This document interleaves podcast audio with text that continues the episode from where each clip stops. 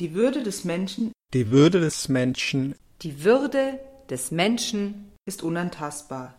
Zum 70. Geburtstag des Grundgesetzes der Bundesrepublik Deutschland am 23. Mai 2019 lesen wir die Grundrechte. Präambel Im Bewusstsein seiner Verantwortung vor Gott und den Menschen, von dem Willen beseelt, als gleichberechtigtes Glied in einem vereinten Europa dem Frieden der Welt zu dienen, hat sich das deutsche Volk Kraft seiner verfassungsgebenden Gewalt dieses Grundgesetz gegeben.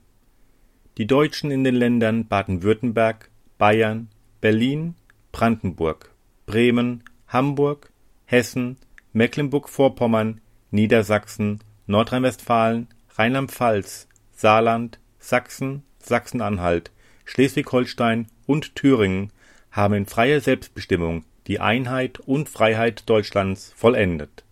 Damit gilt dieses Grundgesetz für das gesamte deutsche Volk. Artikel 1 Absatz 1 Die Würde des Menschen ist unantastbar. Sie zu achten und zu schützen ist Verpflichtung aller staatlichen Gewalt. Absatz 2 Das deutsche Volk bekennt sich darum, zu unverletzlichen und unveräußerlichen Menschenrechten als Grundlage jeder menschlichen Gemeinschaft, des Friedens und der Gerechtigkeit in der Welt. Absatz 3 Die nachfolgenden Grundrechte binden Gesetzgebung, vollziehende Gewalt und Rechtsprechung als unmittelbar geltendes Recht. Artikel 2 Absatz 1 Jeder hat das Recht auf die freie Entfaltung seiner Persönlichkeit, soweit er nicht die Rechte anderer verletzt und nicht gegen die verfassungsmäßige Ordnung oder das Sittengesetz verstößt.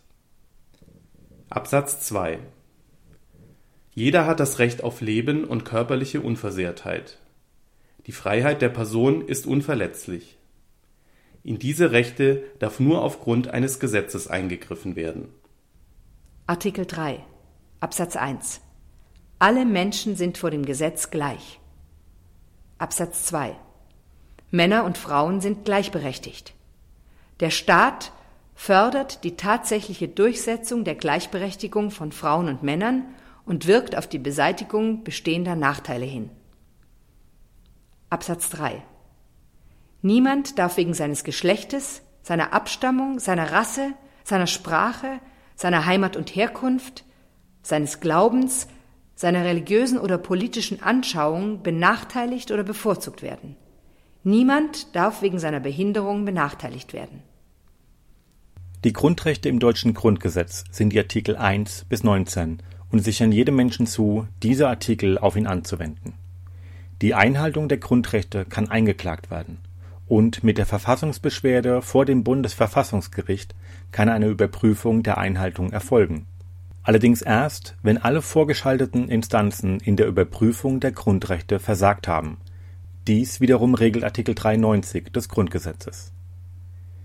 In manchen Landesverfassungen sind weitere Rechte, die ähnlich formuliert sind wie Grundrechte, diese sind aber in der Regel eher Staatsziele und keine Grundrechte. So beispielsweise das Recht auf Arbeit das Recht auf eine Wohnung oder das Recht auf Sport. Natürlich sind solche Rechte richtig und wichtig, finden sich aber nicht im Grundgesetz wieder, damit dieses sich auf die wesentlichen Punkte konzentrieren kann. Innerhalb einer Landesverfassung sind diese Punkte enthalten, damit sich eine Landesregierung unabhängig von Partei oder politischen Zielen diesen Punkten verschreiben muss bzw. diesen zumindest aktiv nicht entgegenwirken kann. Grundrechte können eingeschränkt werden, das sagen diese selbst. Allerdings darf ein Grundrecht nur allgemein und nicht auf einen Einzelfall eingeschränkt werden, so zum Beispiel die Inhaftierung einer zu Freiheitsstrafe verurteilten Person.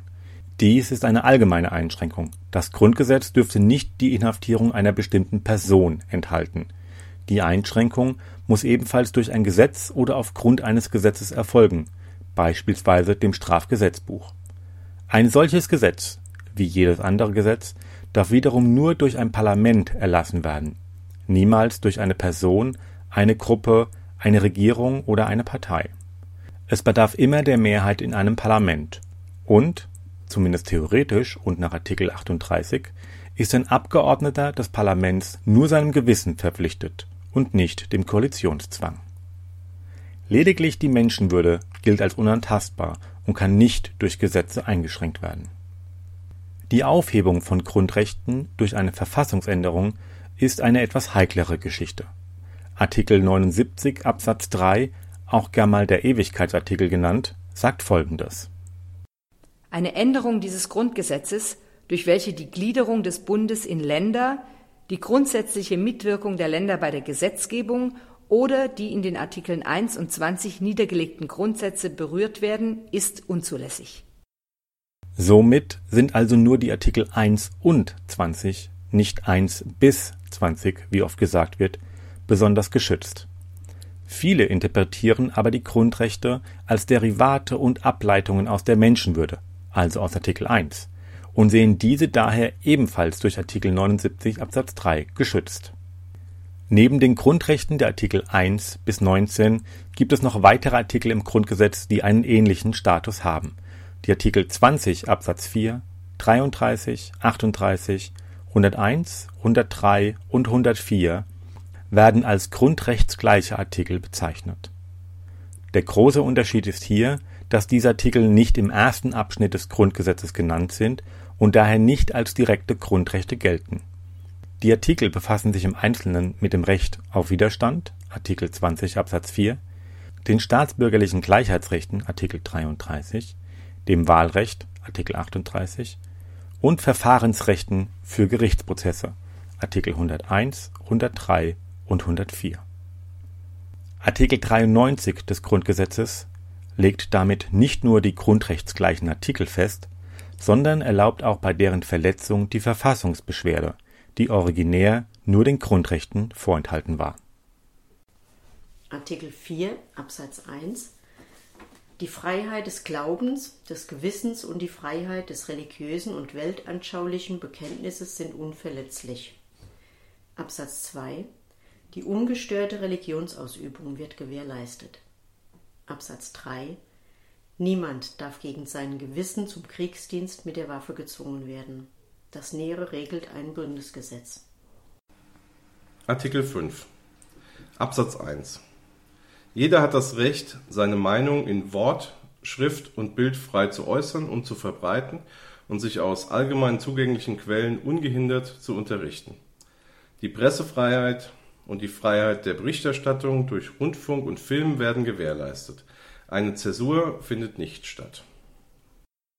Absatz 2 diese Rechte finden ihre Schranken in den Vorschriften der allgemeinen Gesetze, den gesetzlichen Bestimmungen zum Schutze der Jugend und in dem Recht der persönlichen Ehre. Absatz 3 Kunst und Wissenschaft, Forschung und Lehre sind frei. Die Freiheit der Lehre entbindet nicht von der Treue zur Verfassung. Artikel 6 Absatz 1 Ehe und Familie stehen unter dem besonderen Schutz der staatlichen Ordnung. Absatz 2 Pflege und Erziehung der Kinder sind das natürliche Recht der Eltern und die zuvörderst ihnen obliegende Pflicht. Über ihre Betätigung wacht die staatliche Gemeinschaft. Absatz 3 Gegen den Willen der Erziehungsberechtigten dürfen Kinder nur aufgrund eines Gesetzes von der Familie getrennt werden, wenn die Erziehungsberechtigten versagen oder wenn die Kinder aus anderen Gründen zu verwahrlosen drohen. Absatz 4 Jede Mutter hat Anspruch auf den Schutz und die Fürsorge der Gemeinschaft. Absatz 5 Den unehelichen Kindern sind durch die Gesetzgebung die gleichen Bedingungen für ihre leibliche und seelische Entwicklung und ihre Stellung in der Gesellschaft zu schaffen wie den ehelichen Kindern.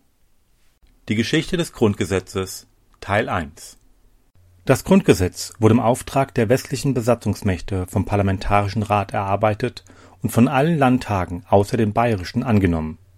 Das hört sich soweit recht einfach an, war aber ein langer und wohl auch schwieriger Weg. 1947 trafen sich die drei westlichen Besatzungsmächte Großbritannien, Frankreich und die Vereinigten Staaten von Amerika zusammen mit den westlichen Nachbarländern Belgien, Niederlande und Luxemburg zu insgesamt zwei mehrtägigen Konferenzen in London, um über die Zukunft der Besatzungszone zu beraten. Zuvor hatten sich bereits die britische und amerikanische Zone zusammengeschlossen, und unter Druck der beiden schloss sich kurz darauf auch die französische Besatzungszone dann zur sogenannten Trizone zusammen. Auf diesen Konferenzen wurden die unterschiedlichen Positionen der drei Besatzungsmächte deutlich. So wollte Frankreich die Gründung eines deutschen Staates so lange wie möglich hinauszögern und die Besatzung weiter betreiben. Die beiden anderen Siegermächte hingegen drängten auf die Selbstverwaltung hin. Unter dem Druck der USA und Großbritannien gab Frankreich letztendlich seinen Widerstand auf. Aber auch nicht so ganz. Aus den Konferenzen gingen die sogenannten Frankfurter Dokumente hervor, welche keine gesamtdeutsche Lösung vorsahen, sondern einen neuen westdeutschen Teilstaat forderten. In insgesamt drei unterschiedlichen Dokumenten waren mehrere Empfehlungen enthalten. Das erste Dokument enthielt den Vorschlag einer Versammlung, welche auf demokratischen Grundsätzen eine Verfassung erarbeiten sollte. Diese Verfassung sollte zuerst von den Militärgouverneuren und später auch durch die Länder genehmigt und ratifiziert werden. Das zweite Dokument enthielt die Aufforderung an die elf Bundesländer, deren Grenzen zu überprüfen und gegebenenfalls diese unter Berücksichtigung früherer Aufzeichnungen neu zu ziehen oder auch neue Länder zu schaffen. Das dritte Dokument schließlich informierte darüber, dass es neben der neuen Verfassung noch einen sogenannten Besatzungsstatut geben sollte, welcher den Siegermächten weiterhin die Kontrolle über den deutschen Außenhandel ermöglichte. Ferner sollte die internationale Ruhrbehörde den Militärregierungen unterstellt werden. Die Frankfurter Dokumente wurden den elf Ministerpräsidenten der westdeutschen Bundesländer im IG Farbenhaus in Frankfurt am 1. Juli 1948 übergeben. Daher stammt auch der Name der Papiere. Laut dem Historiker Henning Köhler sind die Frankfurter Dokumente in ihrer Art einmalig. Jedes andere besetzte Land musste sich in mühsamen kleinen Schritten Mitspracherecht und Souveränität über lange Zeiträume erarbeiten, teilweise sogar erbetteln. Mit den Frankfurter Dokumenten erteilten die Besatzungsmächte den Auftrag an die westdeutschen Länder, sich eine Verfassung zu geben. Niemand aus dem Nachkriegsdeutschland hatte zu diesem Zeitpunkt eine solche Forderung gestellt. Und dennoch fanden die Frankfurter Dokumente bei den Ministerpräsidenten nicht durchweg positives Feedback. Auf einer Konferenz vom 8. bis 10. Juli 1948 in Koblenz wurden die drei Dokumente ausführlich diskutiert. Bemerkenswert war hier bereits, dass die Berliner Oberbürgermeisterin Luise Schröder zur Konferenz eingeladen war, obwohl sich das Schreiben der Sechs-Mächte-Konferenz nicht an die Berliner Sonderzone wandte. Alle Beteiligten wollten die deutsche Teilung nicht noch weiter vorantreiben so sollte die Gründung eines deutschen Staates erst gar nicht oder nach längerer Diskussion nur als Provisorium erfolgen, um die Möglichkeit einer gesamtdeutschen Lösung aufrechtzuerhalten. Gleichzeitig sahen die Konferenzteilnehmer aber auch die historische Chance, die Selbstbestimmung von den Besatzungsmächten wiederzuerlangen. Man interpretierte die Frankfurter Dokumente mehr als Denkanstoß oder auch Verhandlungsgrundlage und sah sich daher nur teilweise daran gebunden Gerade der Besatzungsstatut wurde kritisch gesehen, denn dieser stand einer Verfassung mit Selbstbestimmung unvereinnehmlich gegenüber. Daher wurde hierauf im weiteren Verlauf der Konferenz nicht mehr groß eingegangen. Anstelle der versatzungsgebenden Versammlung sollte ein parlamentarischer Rat einberufen werden. Statt einer Verfassung sollte ein Grundgesetz erarbeitet werden, welches durch die Bundesländer ratifiziert werden sollte. Nach heftigen Diskussionen mit den Besatzungsmächten wurden die Punkte aus der Konferenz in Koblenz letztendlich angenommen und die ersten Schritte in Richtung deutsches Grundgesetz wurden gemacht. Artikel 7 Absatz 1 Das gesamte Schulwesen steht unter der Aufsicht des Staates. Absatz 2 Die Erziehungsberechtigten haben das Recht, über die Teilnahme des Kindes am Religionsunterricht zu bestimmen. Absatz 3 Der Religionsunterricht ist in den öffentlichen Schulen mit Ausnahme der bekenntnisfreien Schulen ordentliches Lehrfach Unbeschadet des staatlichen Aufsichtsrechtes wird der Religionsunterricht in Übereinstimmung mit den Grundsätzen der Religionsgemeinschaften erteilt. Kein Lehrer darf gegen seinen Willen verpflichtet werden, Religionsunterricht zu erteilen. Absatz 4 Das Recht zur Errichtung von privaten Schulen wird gewährleistet. Private Schulen als Ersatz für öffentliche Schulen bedürfen der Genehmigung des Staates und unterstehenden Landesgesetzen. Die Genehmigung ist zu erteilen, wenn die privaten Schulen in ihren Lehrzielen und Einrichtungen sowie in der wissenschaftlichen Ausbildung ihre Lehrkräfte nicht hinter den öffentlichen Schulen zurückstehen und eine Sonderung der Schüler nach den Besitzverhältnissen der Eltern nicht gefördert wird. Die Genehmigung ist zu versagen, wenn die wirtschaftliche und rechtliche Stellung der Lehrkräfte nicht genügend gesichert ist. Absatz 5 Eine private Volksschule ist nur zuzulassen, wenn die Unterrichtsverwaltung ein besonderes pädagogisches Interesse anerkennt oder auf Antrag von Erziehungsberechtigten, wenn sie als Gemeinschaftsschule, als Bekenntnis oder Weltanschauungsschule errichtet werden soll und eine öffentliche Volksschule dieser Art in der Gemeinde nicht besteht. Absatz 6 Vorschulen bleiben aufgehoben Artikel 8 Absatz 1 Alle Deutschen haben das Recht, sich ohne Anmeldung oder Erlaubnis friedlich und ohne Waffen zu versammeln. Absatz 2 Für Versammlungen unter freiem Himmel kann dieses Recht durch Gesetz oder aufgrund eines Gesetzes beschränkt werden. Artikel 9 Alle Deutschen haben das Recht, Vereine und Gesellschaften zu bilden.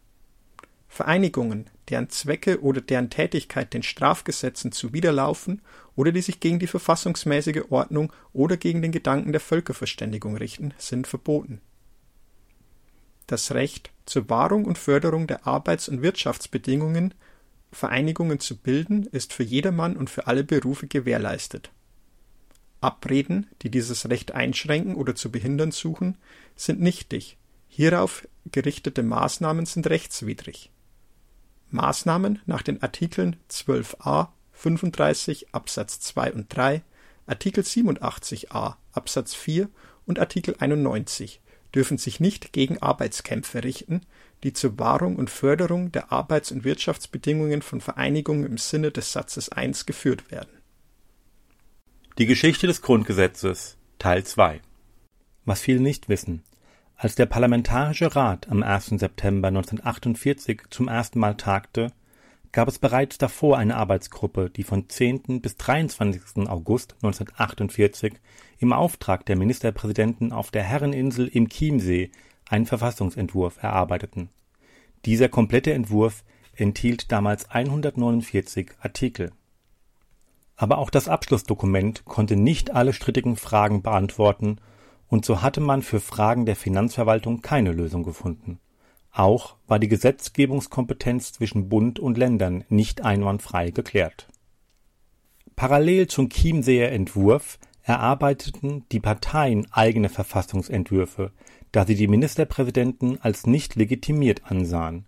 Schließlich wurden alle Entwürfe, sowohl der der Parteien als auch von der Chiemseer Konferenz, an den Parlamentarischen Rat übergeben dieser tagte zum ersten Mal am 1. September 1948 in Bonn und wählte in seiner konstituierenden Sitzung Konrad Adenauer zum Präsidenten des Parlamentarischen Rates. Insgesamt hatte der Rat 77 Abgeordnete. 65 waren stimmberechtigte Repräsentanten der Länder, fünf waren nicht stimmberechtigte Abgeordnete aus West-Berlin. Während der Beratungen legten sechs Mitglieder ihre Ämter nieder und ein Mitglied verstarb Daher gab es insgesamt sieben Nachrücker. Unter den Abgeordneten waren damals nur vier Frauen, daher spricht man auch meist nur von den Vätern des Grundgesetzes, was so dann allerdings nicht richtig ist. Am 8. Mai 1949, genau vier Jahre nach dem Ende des Zweiten Weltkrieges, verabschiedete der Parlamentarische Rat nachts um 23.55 Uhr das deutsche Grundgesetz. Mit der Mehrheit von 53 zu 12 Stimmen wurde es mit 82 Prozent angenommen. Die westlichen Militärgouverneure gaben am 12. Mai ihr Einverständnis und die Landesparlamente stimmten zwischen dem 18. und dem 21. Mai ebenfalls zu. Lediglich Bayern lehnte das Grundgesetz ab, da es aus Sicht des Landes zu wenig föderalistisch war. Dass es dennoch angenommen wurde, liegt an Artikel 144 des Grundgesetzes, dieser sagt aus, dass das Grundgesetz als angenommen gilt, wenn zwei Drittel der Volksvertretungen angenommen haben. So wurde es quasi passiv als Grundgesetz in Bayern anerkannt. Am 23. Mai 1949 wurde das Grundgesetz dann im ersten Bundesgesetzblatt veröffentlicht und trat am 24. Mai in Kraft. Neben dem Grundgesetz erarbeitete der Parlamentarische Rat noch das erste Wahlgesetz zur Bundestagswahl am 14. August 1949 und die Regeln für die Bundesversammlung, die wiederum am 12. September im selben Jahr den ersten Bundespräsidenten wählte. Beide Gesetze wurden am 15. Juni 1949 im zweiten Bundesgesetzblatt zusammen mit Ergänzungen im dritten Bundesgesetzblatt am 5. August 1949 verkündet. Daraufhin löste sich der Parlamentarische Rat auf und die erste Bundestagswahl fand nur neun Tage später statt.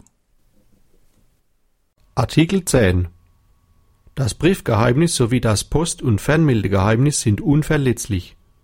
Beschränkungen dürfen nur aufgrund eines Gesetzes angeordnet werden.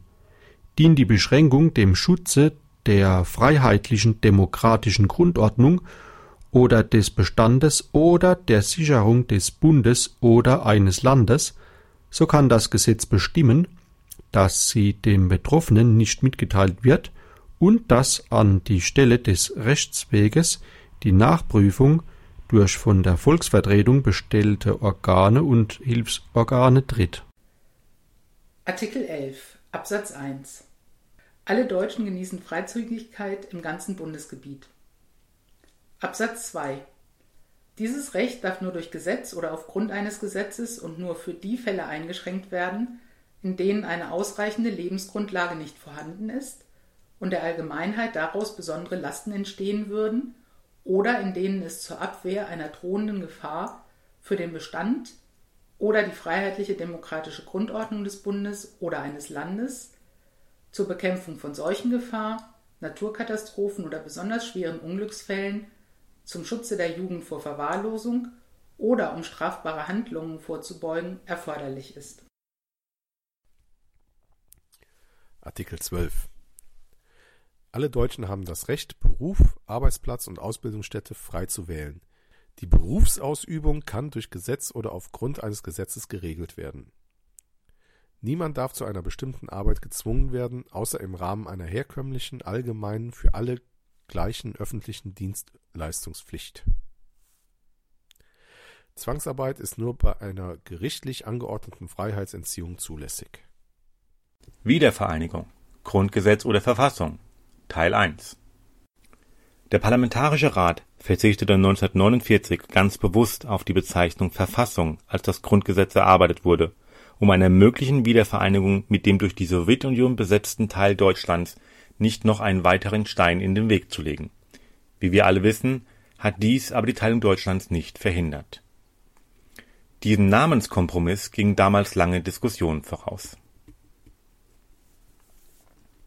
Als 1989 dann endlich die Berliner Mauer fiel und die Wiedervereinigung Deutschlands keine Frage mehr eines Ob, sondern nur noch eines Wann war, kam die 40 Jahre alte Frage wieder auf: Grundgesetz oder Verfassung? Noch vor der Wiedervereinigung stellte eine Arbeitsgruppe eine neue Verfassung für die DDR vor, mit welcher der Fortbestand des Landes als souveräner Staat sichergestellt werden sollte. Dieser Verfassungsentwurf fand allerdings keine Akzeptanz in der Volkskammer, die mit der Allianz für Deutschland, bestehend aus CDU, Demokratischem Aufbruch und der Deutschen Sozialen Union und der SPD in einer großen Koalition mit insgesamt 70 Prozent die Kammer dominierte. Stattdessen galt die Verfassung der DDR weiter fort und wurde mit dem Gesetz zur Änderung und Ergänzung der Verfassung der Deutschen Demokratischen Republik um Punkte wie einer freiheitlichen demokratischen Grundordnung, wirtschaftlicher Handlungsfreiheit und der Unabhängigkeit der Rechtsprechung der Gerichte ergänzt. Eine kleine Anekdote Stellvertretende Regierungssprecherin der Volkskammer unter Ministerpräsident Lothar de Maizière war damals übrigens Angela Merkel, Mitglied der Partei Demokratischer Aufbruch. Auf dem Weg zur Wiedervereinigung wurde im Juli 1990 zwischen der BRD und der DDR der Vertrag über die Schaffung einer Währungs Wirtschafts und Sozialunion verabschiedet. In dieser Vereinbarung wurden unter anderem die Einführung eines gemeinsamen Regierungsausschusses, die Einführung der D-Mark in der DDR die Gründung der Treuhandanstalt samt Übernahme von knapp 8000 volkseigenen Betrieben und die Einführung von Renten Kranken Unfall und Arbeitslosenversicherung in der DDR beschlossen. Die bis dahin bestehende zentralisierte Sozialversicherung des Freien Deutschen Gewerkschaftsbundes wurde abgelöst. Eine Besonderheit war übrigens, dass jedes DDR-Unternehmen zum 1. Juli 1990 also mit dem Inkrafttreten des Vertrages, eine D-Mark-Eröffnungsbilanz vorlegen musste, denn die D-Mark war ab diesem Zeitpunkt einziges offizielles Zahlungsmittel in der Deutschen Demokratischen Republik. Tauschwerte von DDR-Mark zu BRD-Mark wurden ebenfalls festgelegt. Der Vertrag wurde am 18. Mai 1990 von Walter Romberg für die DDR und Theo Weigel für die BRD unterzeichnet. Aber auch dieser Vertrag zwischen DDR und BRD beendete nicht die Diskussion über den besten Weg zur Wiedervereinigung. Man stritt darüber, ob die DDR einfach der BRD beitreten sollte, so wie es Artikel 23 vorsah, oder ob sich BRD und DDR eine neue gemeinsame Verfassung geben sollten. Hierbei wäre Artikel 146 zum Zuge gekommen, der vorsieht, dass das Grundgesetz nur durch eine neue Verfassung ersetzt werden kann, die vom deutschen Volke in freier Entscheidung beschlossen wurde. Da für viele aber bereits zum damaligen Zeitpunkt das Grundgesetz als Meilenstein galt, wurde befürchtet, dass eine neue Verfassung der Qualität des Grundgesetzes nur nachstehen könnte. Auch wurden die Ergebnisse der Volkskammerwahl als Zeichen für eine Beibehaltung des aktuellen Status gewertet und nicht zuletzt deswegen gab es Initiativen wie den Vertrag zwischen DDR und BRD. Ein weiterer Aspekt war die zeitliche Komponente. So rechneten sich viele Befürworter eine höhere Chance auf eine Wiedervereinigung aus, wenn die DDR gemäß Artikel 23 der BRD beitritt die Erarbeitung einer gemeinsamen Verfassung, deren Annahme in beiden Regierungskammern bzw. durch das Volk wurde als zu langwierig und zeitintensiv angesehen. Das Zeitfenster für eine friedliche Wiedervereinigung wurde durch viele zur damaligen Zeit als sehr eng angesehen. Ob dies wirklich ein so großer Faktor damals war, ist heute umstritten. Denn eine neue Verfassung, die von beiden Staaten gleichberechtigt erarbeitet und durch das gesamte deutsche Volk durch Volksbefragung angenommen worden wäre stellte nach Ansicht der Befürworter dieser Variante die einzige echte Möglichkeit dar, die Wiedervereinigung als gleichberechtigte Partner zu vollziehen.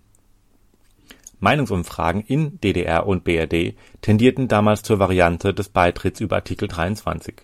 Dies war auch ein Grund für die Entscheidung, letztendlich diesen Weg zu gehen. Artikel 12a Absatz 1 Männer können vom vollendeten 18. Lebensjahr an zum Dienst in den Streitkräften, im Bundesgrenzschutz oder in einem Zivilschutzverband verpflichtet werden. Absatz 2. Wer aus Gewissensgründen den Kriegsdienst mit der Waffe verweigert, kann zu einem Ersatzdienst verpflichtet werden. Die Dauer des Ersatzdienstes darf die Dauer des Wehrdienstes nicht übersteigen. Das Nähere regelt ein Gesetz das die Freiheit der Gewissensentscheidung nicht beeinträchtigen darf und auch eine Möglichkeit des Ersatzdienstes vorsehen muss, die in keinem Zusammenhang mit den Verbänden der Streitkräfte und des Bundesgrenzschutzes steht. Absatz 3. Wehrpflichtige, die nicht zu einem Dienst nach Absatz 1 oder 2 herangezogen sind, können im Verteidigungsfalle durch Gesetz oder aufgrund eines Gesetzes zu zivilen Dienstleistungen für Zwecke der Verteidigung einschließlich des Schutzes der Zivilbevölkerung in Arbeitsverhältnisse verpflichtet werden. Verpflichtungen in öffentlich-rechtliche Dienstverhältnisse sind nur zur Wahrnehmung polizeilicher Aufgaben oder solcher hoheitlicher Aufgaben der öffentlichen Verwaltung, die nur in einem öffentlich-rechtlichen Dienstverhältnis erfüllt werden können, zulässig.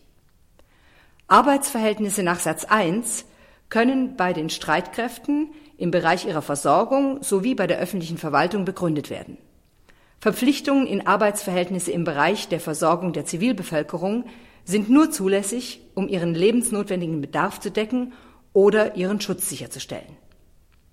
Absatz 4 kann im Verteidigungsfalle der Bedarf an zivilen Dienstleistungen im zivilen Sanitäts- und Heilwesen sowie in der ortsfesten militärischen Lazarettorganisation nicht auf freiwilliger Grundlage gedeckt werden, so können Frauen vom vollendeten 18. bis zum vollendeten 55. Lebensjahr durch Gesetz oder aufgrund eines Gesetzes zu derartigen Dienstleistungen herangezogen werden. Sie dürfen auf keinen Fall zum Dienst mit der Waffe verpflichtet werden. Absatz 5. Für die Zeit vor dem Verteidigungsfalle können Verpflichtungen nach Absatz 3 nur nach Maßgabe des Artikels 80a Absatz 1 begründet werden zur Vorbereitung auf Dienstleistungen nach Absatz 3, für die besondere Kenntnisse oder Fertigkeiten erforderlich sind, kann durch Gesetz oder aufgrund eines Gesetzes die Teilnahme an Ausbildungsveranstaltungen zur Pflicht gemacht werden. Satz 1 findet insoweit keine Anwendung.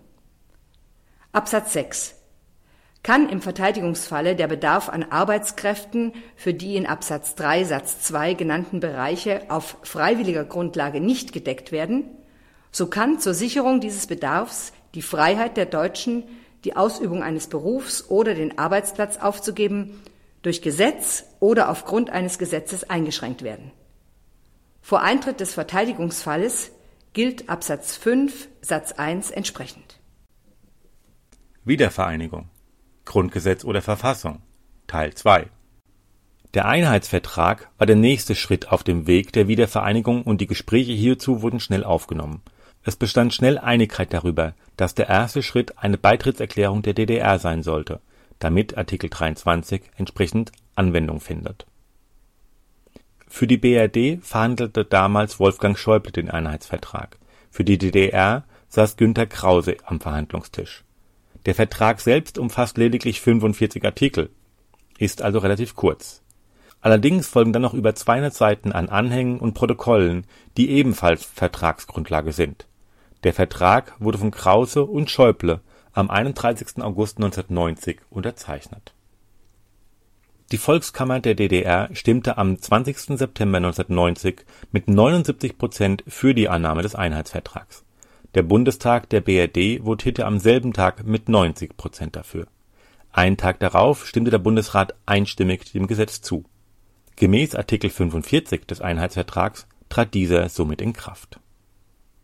Damit dieser Einheitsvertrag überhaupt in Kraft treten konnte, mussten erst noch die Siegermächte des Zweiten Weltkrieges, nämlich Frankreich, die Sowjetunion, Großbritannien und die Vereinigten Staaten von Amerika, ihre besatzungsrechtlichen Beschränkungen aufgeben die sogenannten 2-plus-4-Gespräche fanden in vier Runden am 5. Mai in Bonn, am 22. Juni in Ost-Berlin, am 17. Juli in Paris und am 20. September in Moskau statt.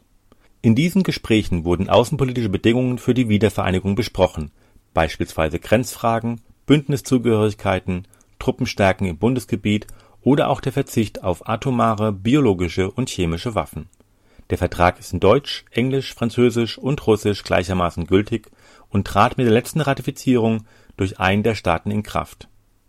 Dies geschah dann am 4. März 1991 durch den Obersten Sowjet der UdSSR.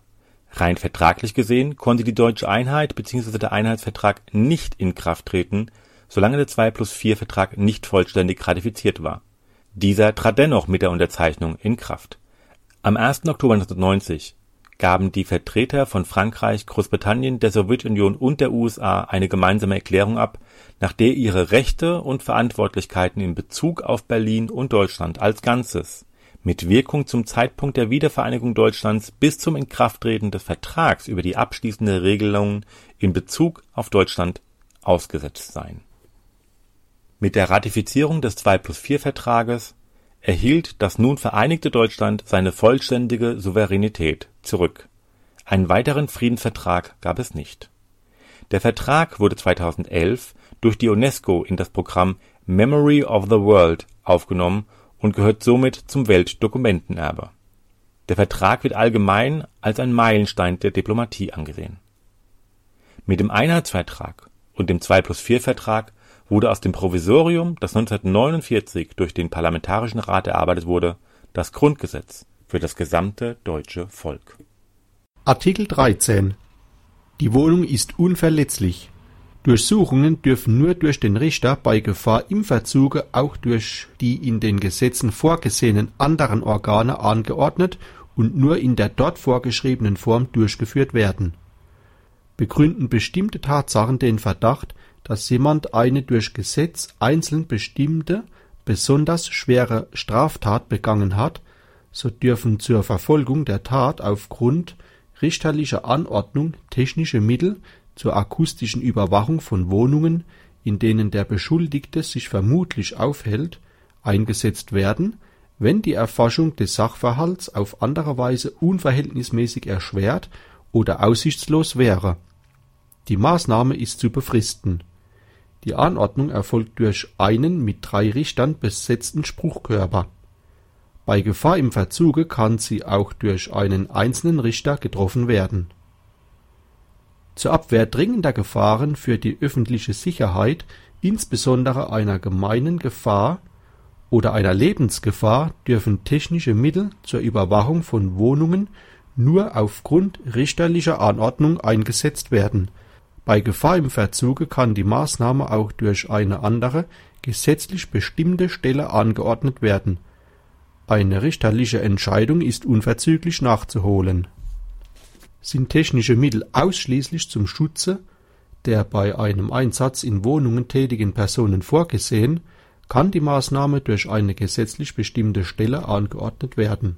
Eine anderweitige Verwertung der hierbei erlangten Erkenntnisse ist nur zum Zwecke der Strafverfolgung oder der Gefahrenabwehr und nur zulässig wenn zuvor die Rechtmäßigkeit der Maßnahme richterlich festgestellt ist. Bei Gefahr im Verzuge ist die richterliche Entscheidung unverzüglich nachzuholen.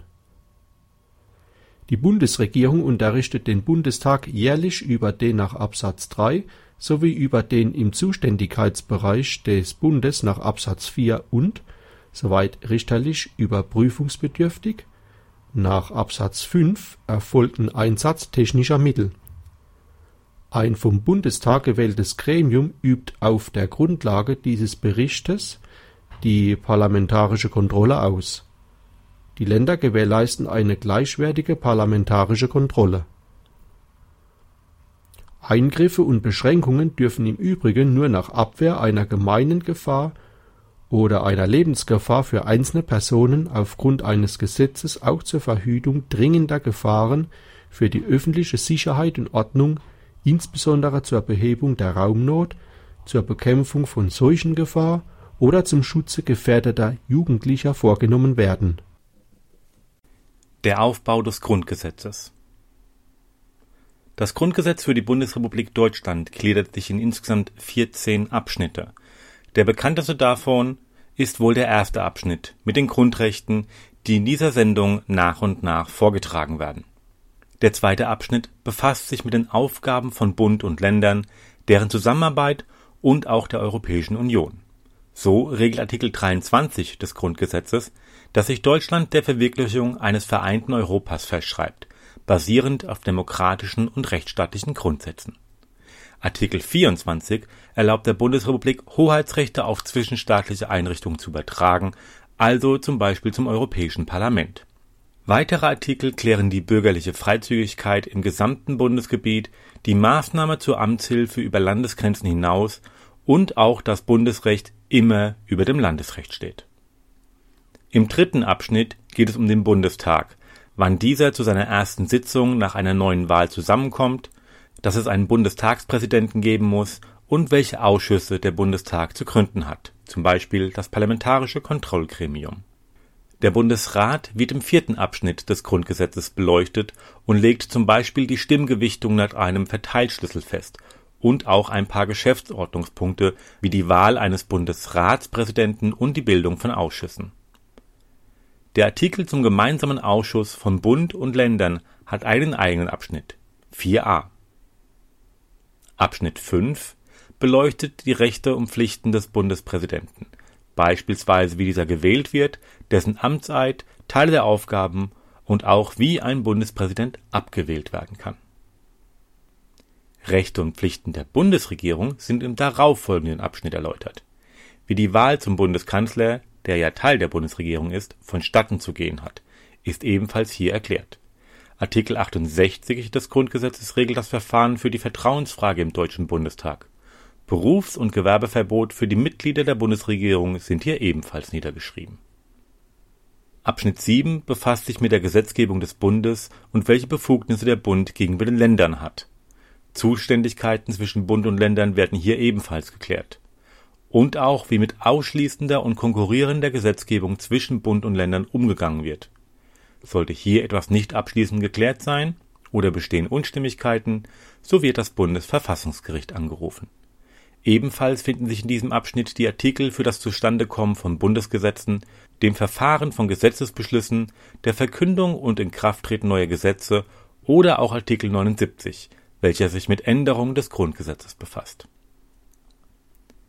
Die Ausführung der Bundesgesetze und die Bundestagsverwaltung ist die Überschrift über den achten Abschnitt des Grundgesetzes und regelt die Länderexekutive, die Bestimmungen über die Erzeugung und Nutzung der Kernenergie, die Eisenbahnverwaltung und auch die Abwehr von Gefahren für den Bund. Aber auch der Mitwirkungsbereich des Bundes bei Länderaufgaben wird in diesem Abschnitt geklärt, genauso wie die Bildungsplanung und der Umgang mit informationstechnischen Systemen. Ab Artikel 92 wird dann die Rechtsprechung beleuchtet, inklusive der Zuständigkeiten des Bundesverfassungsgerichts, die Gliederung in die einzelnen Gerichtshöfe, die Rechtsstellung von Richtern und auch die Rechtsgarantien bei Freiheitsentzug. Das Finanzwesen bildet den nächsten Abschnitt im Grundgesetz. Die einzelnen Artikel befassen sich mit der Verteilung des Steueraufkommens, der Finanzverwaltung, dem Finanzausgleich zwischen Bund und Ländern, der Rechnungslegung und der Kreditbeschaffung. Der Unterpunkt für den Verteidigungsfall regelt, wann es überhaupt zum Verteidigungsfall kommt, von wem in einem solchen Falle die Macht ausgeht, erweiterten Befugnisse für die Bundesregierung, die Nichtauflösbarkeit des Bundestages im Verteidigungsfall und natürlich die Beendigung des Verteidigungsfalles. Und zu guter Letzt kommen die Übergangs- und Schlussbestimmungen. Das ist der größte Teil des Grundgesetzes und auch wohl der langwierigste bzw. theoretischste Teil von einfachen Punkten wie dem Begriff der Mehrheit über die Neugliederung von Berlin und Brandenburg bis hin zu Entnazifizierungsvorschriften, der Umwandlung der Deutschen Bundespost und auch der Geltungsdauer des Grundgesetzes. Artikel 140, der recht unscheinbar und unschuldig daherkommt, regelt, dass fünf Artikel aus der Weimarer Verfassung nach wie vor Gültigkeit haben. Alles in allem hat das Grundgesetz für die Bundesrepublik Deutschland 202 Artikel und wurde mit über 50 Änderungsgesetzen immer wieder aktualisiert.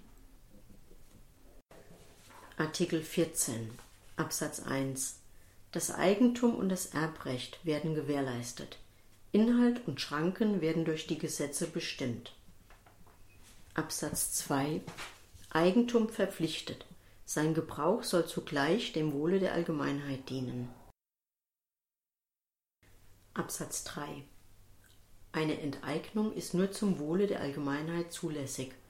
Sie darf nur durch Gesetz oder aufgrund eines Gesetzes erfolgen, das Art und Ausmaß der Entschädigung regelt.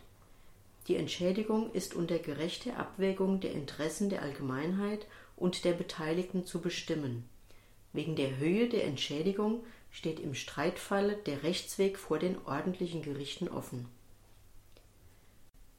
Artikel 15 Grund und Boden, Naturschätze und Produktionsmittel können zum Zwecke der Vergesellschaftung durch ein Gesetz, das Art und Ausmaß der Entschädigung regelt, in Gemeineigentum oder in andere Formen der Gemeinwirtschaft überführt werden.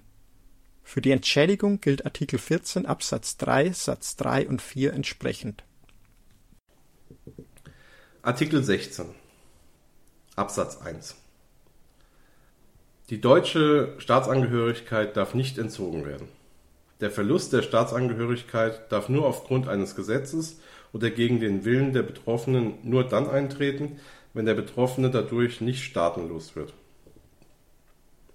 Absatz 2 Kein Deutscher darf an das Ausland ausgeliefert werden. Durch Gesetz kann eine abweichende Regelung für Auslieferungen an einen Mitgliedstaat der Europäischen Union oder an einen internationalen Gerichtshof getroffen werden, soweit rechtsstaatliche Grundsätze bewahrt sind. Das Bundesverfassungsgericht Teil 1 Das oberste Gericht in Deutschland ist das Bundesverfassungsgericht und Artikel 92 und die darauf folgenden fest im Grundgesetz verankert. Im Grundgesetz wird auch geklärt, wann das Bundesverfassungsgericht zuständig ist. So wird zum Beispiel im Falle einer Beschneidung von Grundrechten oder grundrechtsähnlichen Artikeln das Gericht angerufen. Ansonsten ist das Bundesverfassungsgericht auch bei Unstimmigkeiten zwischen Bund und Ländern zuständig, soweit diese Belange im Grundgesetz festgelegt sind. Oder auch bei Nichtanerkennung einer Vereinigung als Partei zur Wahl des Deutschen Bundestages. Bisweilen auch die Prüfung, ob eine Partei sich nach wie vor in Einklang mit der Verfassung befindet. So hatte sich das Gericht im Jahr 2017 mit der Frage beschäftigt, ob die NPD verboten wird oder nicht. Letztendlich wurde eine Entscheidung gegen das Verbot der Partei beschlossen, allerdings nicht, weil das Gericht der Meinung war, die Partei sei verfassungskonform. Ganz im Gegenteil. Das oberste deutsche Gericht lässt in seiner Begründung erkennen, dass laut ihrer Auffassung die NPD nicht gedenkt, sich an eine demokratische Grundordnung zu halten. Das Verbot wurde abgelehnt, weil das Gericht keine Anhaltspunkte dafür sah, dass die Partei ihre verfassungsfeindlichen Ziele erreichen kann. Neben dem Grundgesetz sind weitere Details im Bundesverfassungsgerichtsgesetz geregelt. Ein sehr wichtiger Aspekt ist hier § 31 Absatz 1. Die Entscheidungen des Bundesverfassungsgerichts binden die Verfassungsorgane des Bundes und der Länder sowie alle Gerichte und Behörden. Somit sind die Entscheidungen des Bundesverfassungsgerichts endgültig. Die Bindungswirkung ist allerdings in den meisten Fällen nur inter pares, das bedeutet nur in dem konkreten Falle, in dem entschieden wird.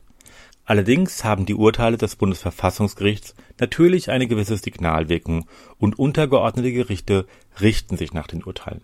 Rein rechtlich gesehen kann aber ein Gericht auch zu einem anderen Urteil gelangen. Es gibt aber auch die Rechtsprechungen des Bundesverfassungsgerichts, die Gesetzeskraft haben. Das nennt man dann inter omnes. Paragraph 31 Absatz 2 des Bundesverfassungsgerichtsgesetzes regelt hier, was in diese Kategorie fällt. Im Wesentlichen sind dies Verfahren, die klären sollen, ob ein Gesetz mit dem Grundgesetz in Einklang gebracht werden kann. Das Bundesverfassungsgericht befasste sich mit unzähligen Urteilen über die letzten Jahrzehnte. 2017 gab es insgesamt 361 Urteile, in 2018 dann 262 und bis Mitte diesen Jahres immerhin 51. Das Spektrum der Klagen ist vielfältig.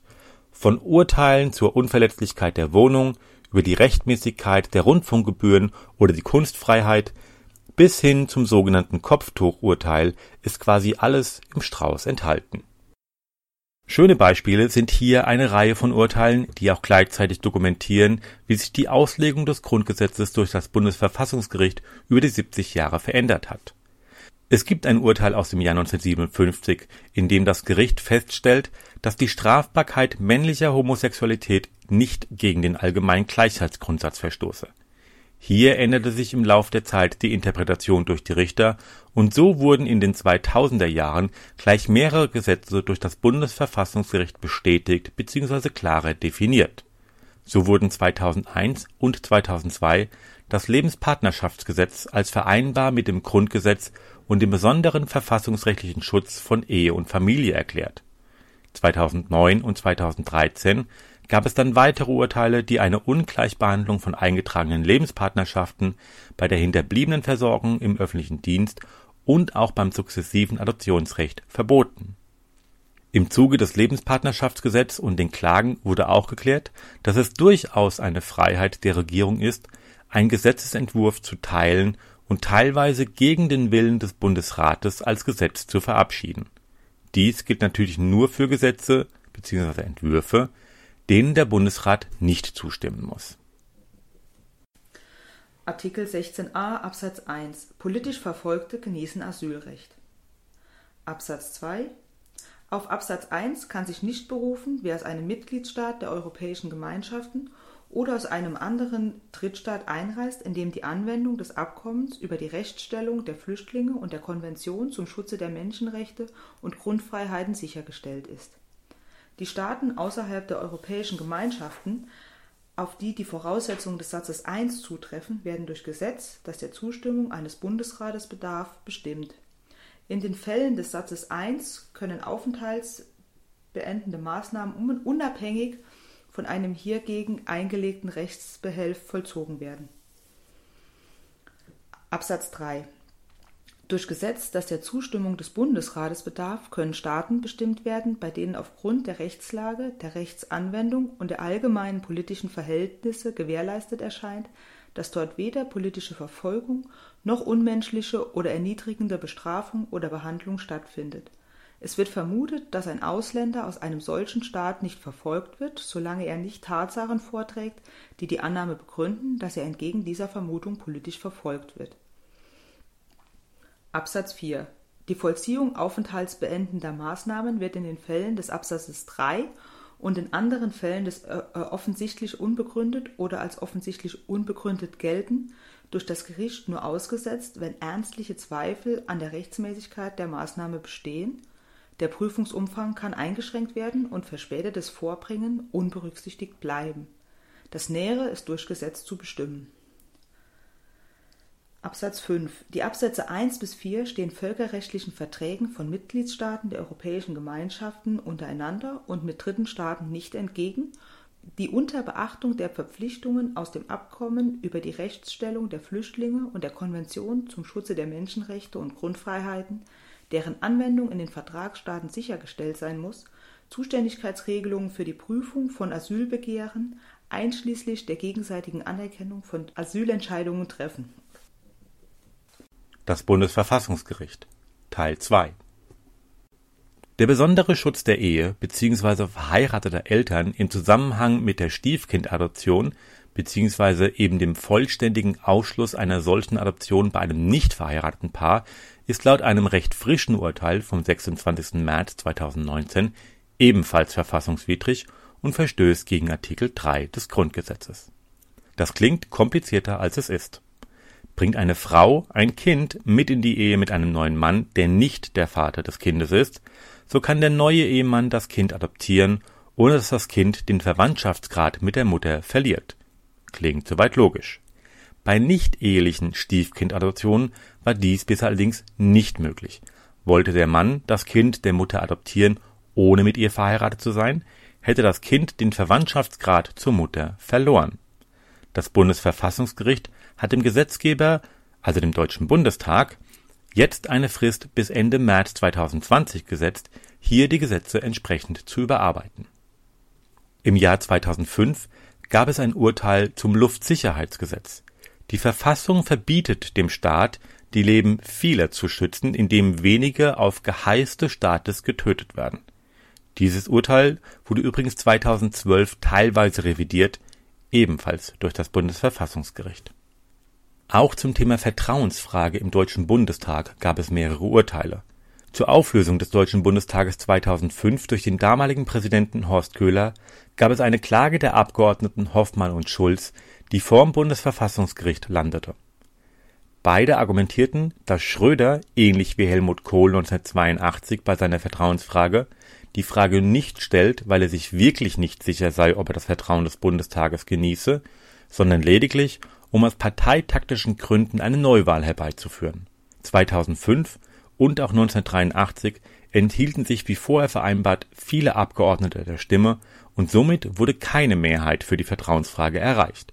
Daraufhin wurde in beiden Fällen der Bundestag durch den Präsidenten aufgelöst und Neuwahl angesetzt. Wie dieses Manöver für Gerhard Schröder ausging, wissen wir inzwischen alle. Mit dem Grundgesetz steht das Bundesverfassungsgericht auf einem festen Fundament. Durch die Gesetzgebung sind die Zuständigkeiten klar definiert. Dennoch gibt es immer wieder Kritik an Urteilen des Gerichts. Beim sogenannten Kopftuchurteil wurde den Richtern vorgeworfen, kein endgültiges Urteil getroffen zu haben. Dies kam vor allem aus der Ecke der Kritiker, die das Bundesverfassungsgericht als Korrektiv der Gesetzgebung sehen. Andere Kritiker aus dem entgegengesetzten Lager sind der Meinung, dass sich das Bundesverfassungsgericht zum Ersatzgesetzgeber stilisiert und so über seine Urteile soziale und politische Vorstellungen in die Gesetze ein, ohne dass diese durch den Bundestag oder Bundesrat legitimiert wurden. Denn die Gesetzgebungskompetenz liegt laut Grundgesetz ganz klar bei diesen beiden Kammern. Ein weiterer Kritikpunkt ist die Besetzung des Gerichts. Bisher sind in beiden Kammern des Gerichts keine Richter aus Ostdeutschland benannt worden. Auch die Nominierung von neuen Richtern durch Politiker sehen viele kritisch, vor allem wenn es parteiinterne und auch parteiübergreifende Absprachen gibt. Das Bundesarchiv hat übrigens damit begonnen, die Verfahrensakten, die älter als 30 Jahre sind, zu ordnen, zu archivieren und allgemein zugänglich zu machen. Über die Datenbank Invenio können die Akten eingesehen werden. Allerdings werden die Handakten der Richter und die Voten, auf denen die Urteile basieren, nicht veröffentlicht, da diese 60 Jahre lang geschützt bleiben. Artikel 17. Jedermann hat das Recht, sich einzeln oder in Gemeinschaft mit anderen schriftlich mit Bitten oder Beschwerden an die zuständigen Stellen oder an die Volksvertretung zu wenden. Artikel 17a Absatz 1 Gesetze über Wehrdienst und Ersatzdienst können bestimmen, dass für die Angehörigen der Streitkräfte und des Ersatzdienstes während der Zeit des Wehr oder Ersatzdienstes das Grundrecht, seine Meinung in Wort, Schrift und Bild frei zu äußern und zu verbreiten. (Artikel 5 Absatz 1 Satz 1 erster Halbsatz) das Grundrecht der Versammlungsfreiheit (Artikel 8) und das Petitionsrecht (Artikel 17), soweit es das Recht gewährt, Bitten oder Beschwerden in Gemeinschaft mit anderen vorzubringen, eingeschränkt werden. Absatz 2 Gesetze, die der Verteidigung einschließlich des Schutzes der Zivilbevölkerung dienen, können bestimmen, dass die Grundrechte der Freizügigkeit (Artikel 11) und der Unverletzlichkeit der Wohnung (Artikel 13) eingeschränkt werden. Artikel 18 Wer die Freiheit der Meinungsäußerung, insbesondere die Pressefreiheit, die Lehrfreiheit, die Versammlungsfreiheit, die Vereinigungsfreiheit, das Brief-, Post- und Fernmeldegeheimnis, das Eigentum oder das Asylrecht zum Kampfe gegen die freiheitliche demokratische Grundordnung missbraucht, verwirkt diese Grundrechte. Die Verwirkung und ihr Ausmaß werden durch das Bundesverfassungsgericht ausgesprochen. Artikel 19 Absatz 1 Soweit nach diesem Grundgesetz ein Grundrecht durch Gesetz oder aufgrund eines Gesetzes eingeschränkt werden kann, muss das Gesetz allgemein und nicht nur für den Einzelfall gelten. Außerdem muss das Gesetz das Grundrecht unter Angabe des Artikels nennen. Absatz 2 In keinem Falle darf ein Grundrecht in seinem Wesensgehalt angetastet werden. Absatz 3 Die Grundrechte gelten auch für inländische juristische Personen, soweit sie ihrem Wesen nach auf diese anwendbar sind. Absatz 4 Wird jemand durch die öffentliche Gewalt in seinen Rechten verletzt, so steht ihm der Rechtsweg offen. Soweit eine andere Zuständigkeit nicht begründet ist, ist der ordentliche Rechtsweg gegeben. Artikel 10 Absatz 2 Satz 2 bleibt unberührt der Parlamentarische Rat, der maßgeblich das deutsche Grundgesetz bestimmte, war geprägt von Menschen, die in der Zeit des Nationalsozialismus unter Verfolgung, Berufsverbot oder Inhaftierung gelitten hatten. Einige waren ins Ausland geflohen und andere Abgeordnete waren in einem Konzentrationslager interniert.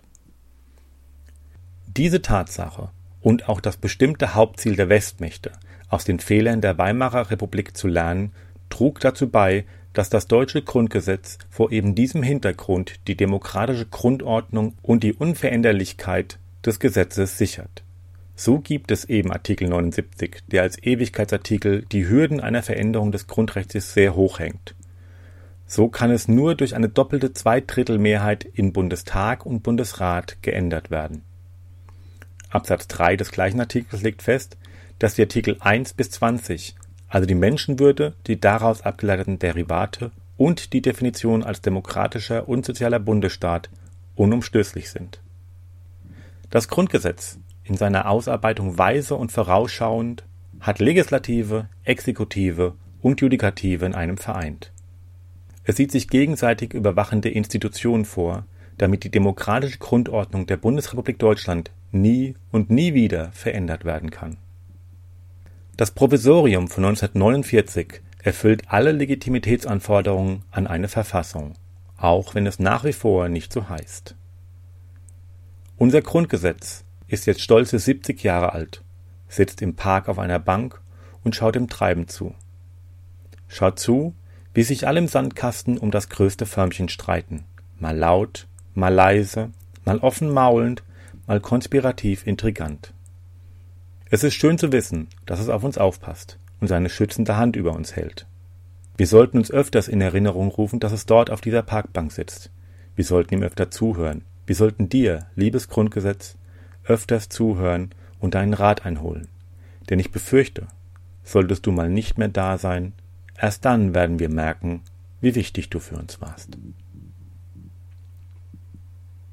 Wir lesen das Grundgesetz ist eine Produktion für den Bermuda-Funk. Vielen Dank an die Vorleserinnen und Vorleser der Grundrechte. Diese sind Denise Hottmann, Artikel 1 und Artikel 18, Thomas Koch, Artikel 2 und Artikel 19, Carola Moritz, Artikel 3, Artikel 12a und Artikel 79 Absatz 3, Petra Marschall, Artikel 4 und Artikel 14, Benedikt Dorbart, Artikel 5 und Artikel 16, Petra Maas, Artikel 6 und Artikel 11, Holger Hildebrandt, Artikel 7 und Artikel 17a, Jennifer Trahaus, Artikel 8 und Artikel 16a. Martin Baumann, Artikel 9 und Artikel 15. Andreas Fischberger, Artikel 10 und Artikel 13 und Andreas Laudin, Artikel 12 und Artikel 17. Produktion, Redaktion und Regie Marco Stixel